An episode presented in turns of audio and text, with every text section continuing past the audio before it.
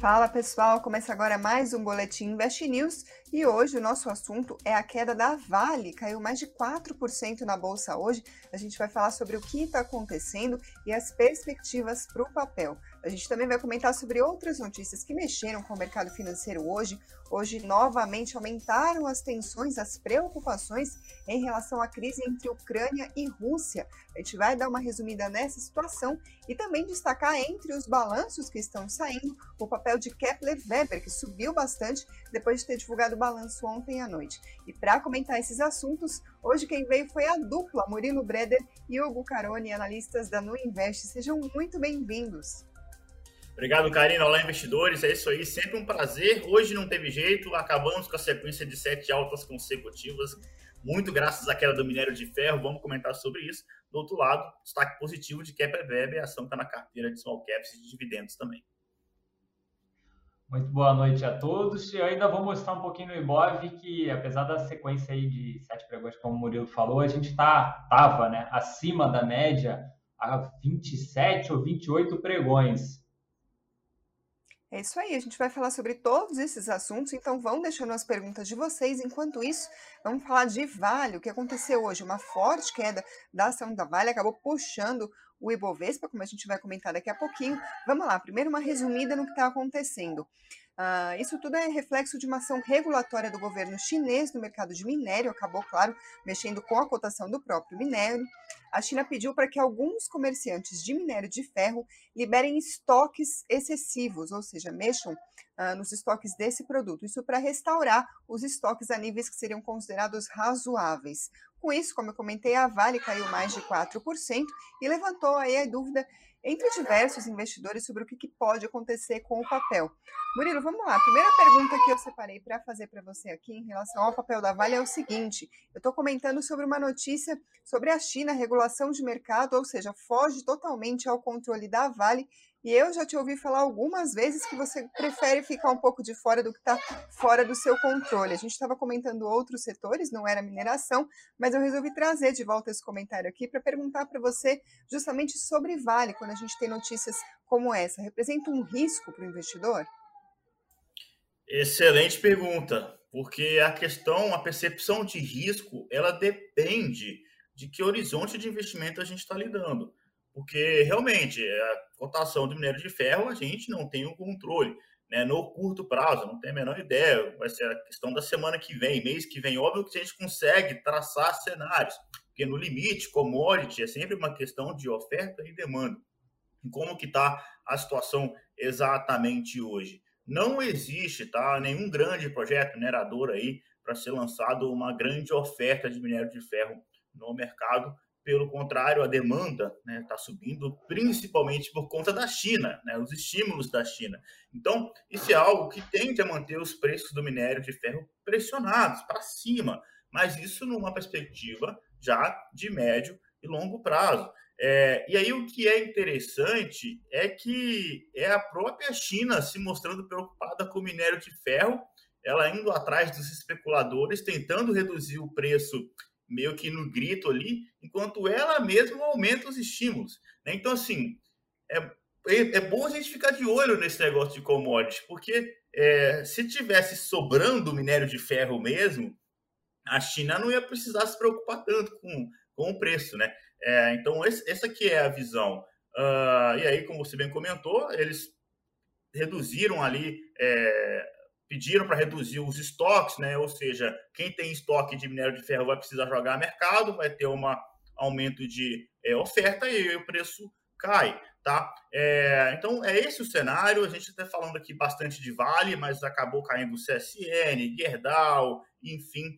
Uh, mas aí Vale, como é uma das maiores empresas da Bolsa Brasileira, aí 15% do Ibovespa, pessoal Vale acabou puxando o índice para baixo, tá? Então é, é, não é China exatamente controlando a produção das suas mineradoras, não é esse o caso. Ela está tentando controlar a especulação, no caso aqui, é, fazendo com que o pessoal se livre aí dos estoques, tá? Então, essa é uma dinâmica que atrapalha, né? Essa, essa volatilidade, essa falta de, de, previsibilidade do que a China pode fazer, impactar, porque ela impacta o mercado, como a gente acabou de ver, né? Uh, mas essa tendência de oferta e demanda é algo muito difícil de se mudar. tá? É, quando a gente olha mais para médio e longo prazo. Então, a questão de risco para o investidor, uh, não acho que é tanto, tá? Porque, assim, Vale vai sempre oscilar, quase sempre, tá? São raros os casos em que a ação da Vale sobe em um dia de queda de minério e o contrário, tá? Normalmente tem uma correlação muito alta entre os dois.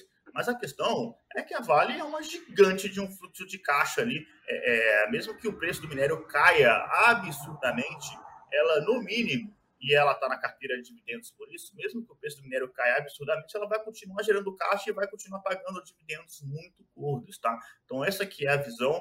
É, é, quando a gente fala de risco, aí depende sobre é, oscilação de preço de ação no curto prazo, aí concordo que pode oscilar um pouco mais sim, ainda mais por conta dessa falta de né, impacto que pode ter no minério de ferro. Agora, olhando mais para médio e longo prazo, uma empresa que vai continuar pagando dividendo muito robusto, não importa, apesar dessas oscilações bruscas aí do minério de ferro, 5, 10% para cima, para baixo, isso impacta no preço, mas enfim, não muda o fato de que Vale realmente vai continuar é, jogando dinheiro para a gente aqui nos bolsos dos investidores em formato de proventos, tá?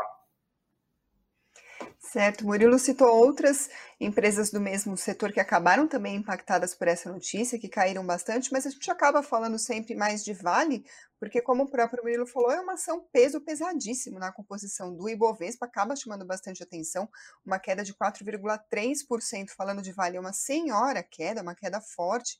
Então, Hugo, depois de uma queda desse tamanho, o que, a gente pode esperar daqui para frente para Vale? O gráfico dá uma indicação do que pode acontecer com a ação?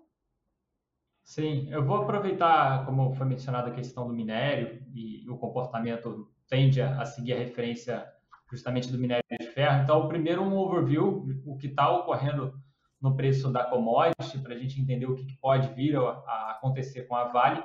É, a barreira é a mesma que vocês vão visualizar logo em seguida quando eu colocar o gráfico da Vale, que é a referência aqui, a gente está falando de um gráfico diário, e essa linha azul que está passando aí a média de 200 períodos justamente do diário, é, chegou a violar, a trabalhar ali um diazinho ou dois, talvez, acima dessa região, ameaçando, é algo mais positivo, né? retornar à região de topo histórico, mas não vingou muito, tá? Então, acho que para o começo dessa semana, se não me engano, já estava operando aqui novamente abaixo, um pregão acima, dois dias depois já estava trabalhando abaixo, e o receio, se viesse a respeitar essa região de preço, né, a pressão vendedora no caso mais negativo aqui, tá? Então já pensando bem lá para frente, seria a configuração para quem conhece a questão gráfica do ombro cabeça ombro, tá? Então a expectativa é que ele pudesse retornar a esses níveis. É, a gente tende e deve continuar acreditando que é possível chegar a esse nível enquanto a referência curta estiver trabalhando abaixo das médias, que por enquanto a gente já está aí pelo quinto pregão, se não me engano, o quarto pregão seguido. Para quem quiser acompanhar, é a média 9 exponencial do diário. Então, ela está um pouquinho longe, claro que oscilar, como o Murilo mesmo mencionou, né, o mercado ter dias de volatilidade e tudo mais seria normal, então, mesmo que tenha uma alta aqui, ó, supondo para amanhã mesmo, e a barreira da média ainda estaria no meio desse caminho, então ele pode oscilar, depois voltar e ir trabalhando dessa forma. Então, se continuar respeitando, é um viés aí com relação ao minério apontando para uma possível realização. E não é muito diferente, é porque está no semanal, ó, não é muito diferente do que a gente visualiza para Vale. É, a referência da mesma média, também azul aqui, é a média de 200 do diário. A única diferença que o minério a gente viu ele trabalhando ali, acho que um pregãozinho, um diazinho só acima. A Vale ainda insistiu um pouco mais acima e volta a trabalhar abaixo com o fechamento de hoje. Para curto prazo, não levando em consideração aquela visão bem mais longa que a gente viu ali com relação ao minério, o interessante da Vale seria não trabalhar abaixo de uma faixa de uns 83, quem quiser ser bem pontual, 82,91, tá? É, e se vier abaixo disso, a gente pode ter só a próxima referência de suporte, onde os preços tendem a tentar sustentar e não realizar mais, aí já na casa dos 78, tá? Porém, só chamando a atenção, se for ocorrer aquele movimento que a gente viu para o minério, né, ele tende a realizar mais do que esses níveis que eu comentei que podem tentar sustentar a referência é, da Vale, pelo menos para o curto prazo.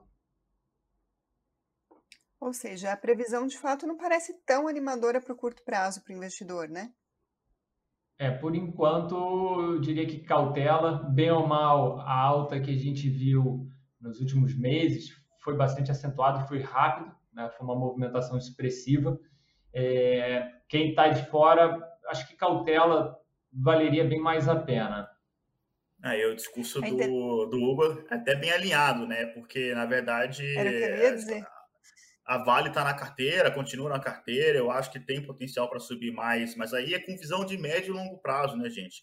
O ideal para a gente tem que pensar sempre anticiclicamente. Eu sei que dá um embrulho no, no, no estômago, mas você tem que comprar é quando o negócio despenca, é quando está lá na bacia das almas. É óbvio que a gente é muito difícil acertar o fundo do poço, tá? Verdade, por isso que a gente vai comprando sempre ao longo do tempo e tal. Mas, enfim, na época de comprar Vale, ela caiu para 60, 70 reais, ninguém queria o papel. Agora todo mundo quer, tá na carteira de todo mundo e tal, e subiu de 60 para 90. Não, agora calma, assim, é, visão de longo prazo, beleza, vai pagar dividendo, uma das melhores pagadoras de dividendos da Bolsa Brasileira. Agora, com a visão mais curto prazo, era, é assim, era até questão de tempo até uma queda dessas acontecer, porque é natural, tá? O que não é natural é subir sem parar, né? Então, tem que também moderar sempre. É o contrário, né? Quando a gente sobe, a gente fica animado, agora acho que a gente vai continuar subindo, não. Tem que pensar que as coisas são cíclicas na Bolsa de Valores. Eu ia comentar justamente essa convergência entre as análises técnica e fundamentalista com relação ao papel da Vale, né, as duas indicando cautela, especialmente porque a gente está falando de cautela uh, do papel da Vale, mas agora, quando for começar o resumo de notícias, a gente vai entender que a cautela está predominando também no mercado em geral. Isso porque eu começo o fechamento do mercado falando da crise entre Rússia e Ucrânia. Teve novas tensões, novas preocupações no dia de hoje.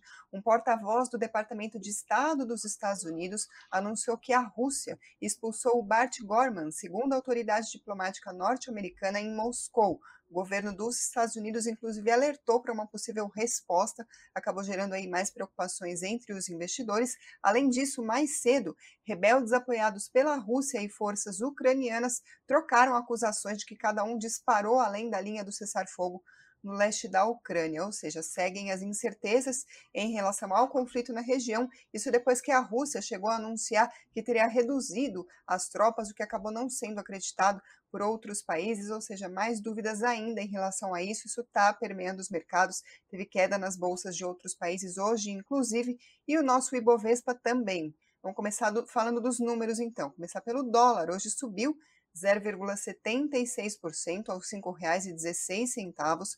O Bitcoin, por volta das 17,50, caía mais de 6% aos R$ 213.474.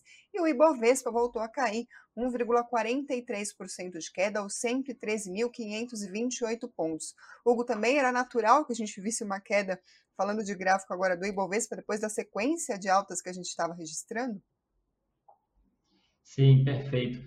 É, a gente tem uma barreira, óbvio, a gente. É, acho que até mencionei no, no, no boletim aqui, quando a gente estava lá nos 107 por aí, que a faixa que a gente que começar a olhar era o 116, só que tinha que ver a média 200, porque devagarinho ela, ela vinha descendo, né? E não é, uma, não é uma constante. E a gente chegou nela ontem, tá? É a referência aqui, é a média, no caso hoje, ontem já está um pouquinho diferente, 115.321 pontos. A gente chegou lá, é, mesmo com a realização de hoje, tá? É, eu acho que o índice vai tentar violar essa região, é, apesar de ser uma barreira muito expressiva, tá? Para quem usa Fibonacci, em relação ao topo histórico que a gente teve para essa queda, essa também é uma região considerada de 50% de Fibo, que é a referência de correção, assim como se fosse a correção perfeita. Então, é, tem muita barreira, e como você pontuou, né, a alta recente, o Murilo falou da sequência de altas, só que a gente olha muito no gráfico se está respeitando né, o preço médio de X períodos. E a gente usa aqui é, nove períodos para o diário. E, e, a gente está acima dessa referência média, já sem contar hoje, que hoje fechou levemente abaixo. A gente está numa sequência de 27, estava numa sequência de 27 pregões acima dessa referência. Então, por mais que estivesse ali nesse meio do caminho um diazinho de queda, uma realização, é, ainda era um movimento de força compradora. Hoje a gente fecha levemente abaixo.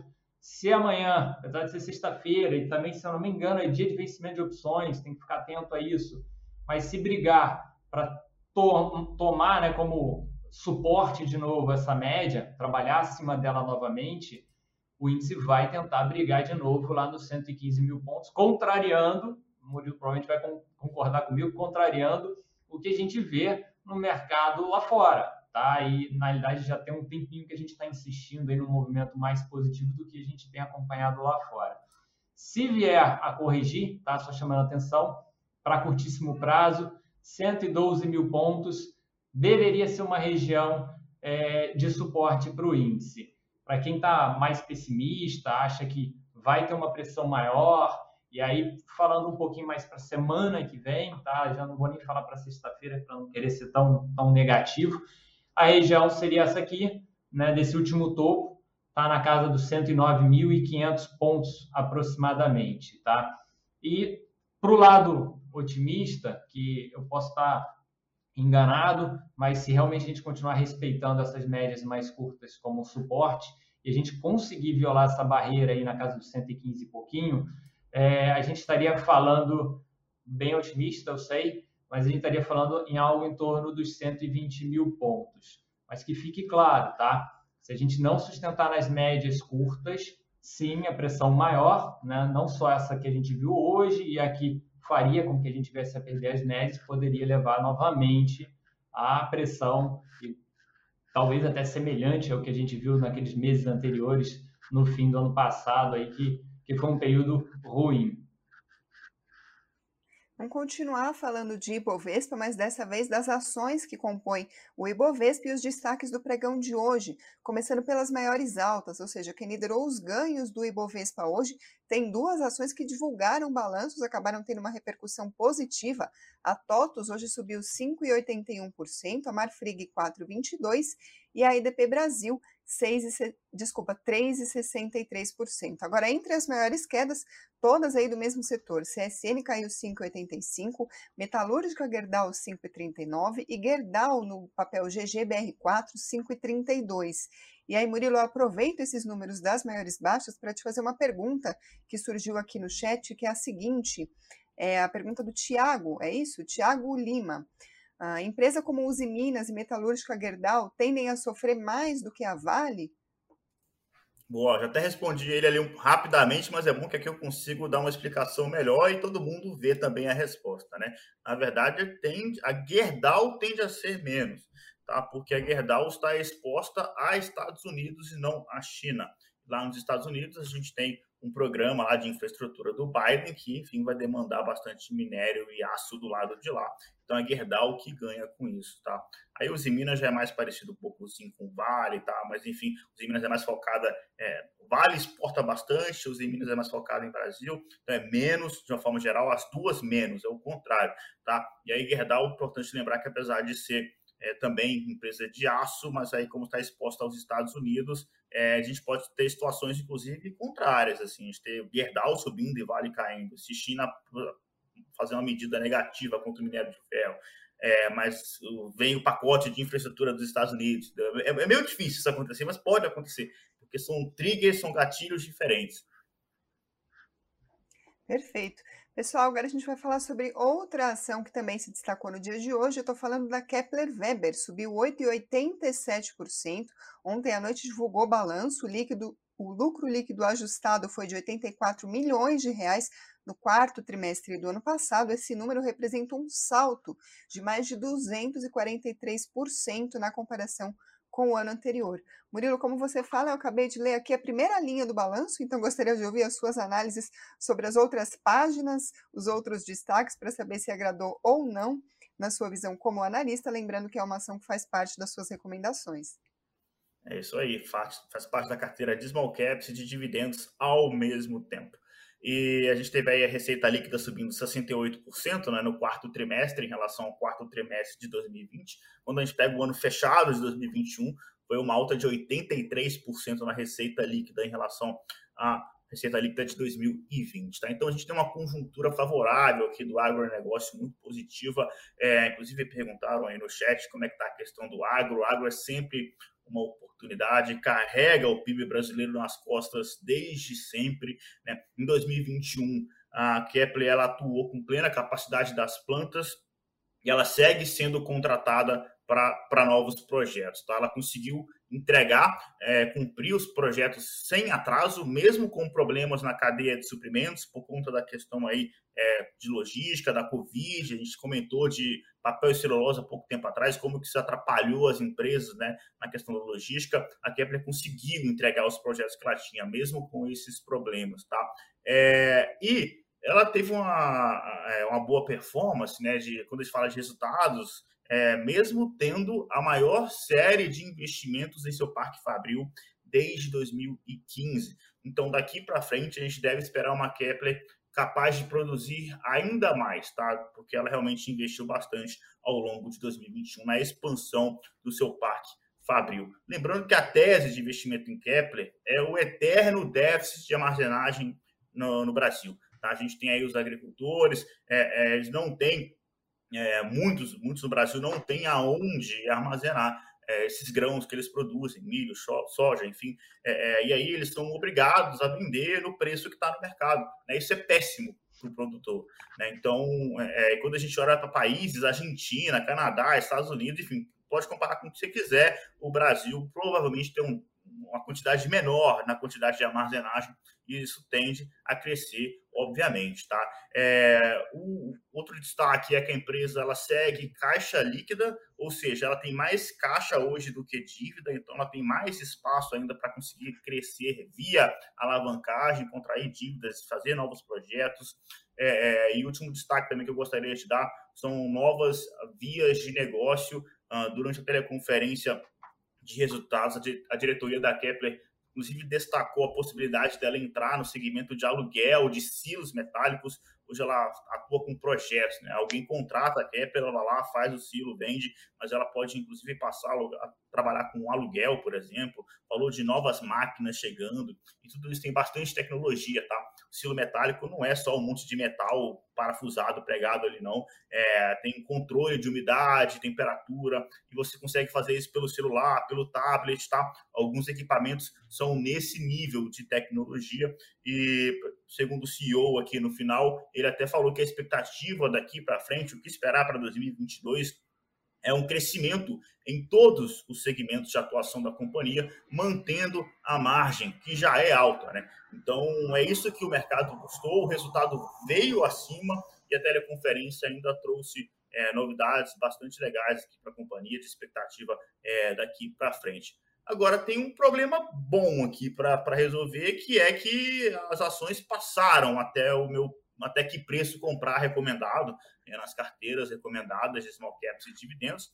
O preço era R$ reais, era e ainda é, tá? Então, acho que essa aqui é a grande mensagem. É, de novo, acabei de comentar aqui na questão de Vale, isso também serve no caso aqui de Kepler Weber, uh, de que, enfim, quando a ação sobe, a gente quer aproveitar o momento, né? Psicologicamente fica tudo legal, mas não é o contrário, tá? A gente é hora de segurar a onda, muito legal. Adorei ver a ação subindo 8%, 9% no pregão de hoje, mas passou e eu preciso voltar para a planilha, refazer conta, tá? Então não é hora de só porque o resultado veio bom, veio forte, tem expectativa positiva, mas tudo isso precisa estar conversado com os preços, tá? Preço importa.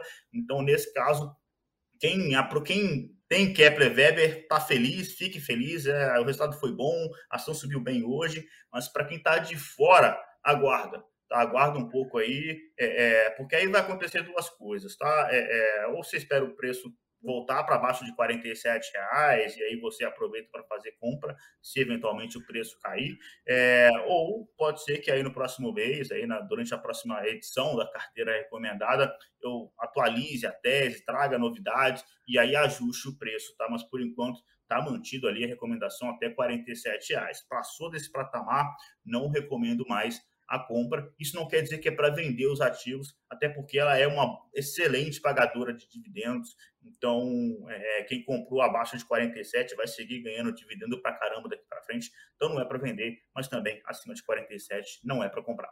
Fechou? É, você falou que precisa conversar com os preços. Tem uma forma de conversar com os preços que é a seguinte, olhando o gráfico, né, Hugo? Perfeito. Vou trazer para vocês aqui bate bastante com o que o Murilo mencionou.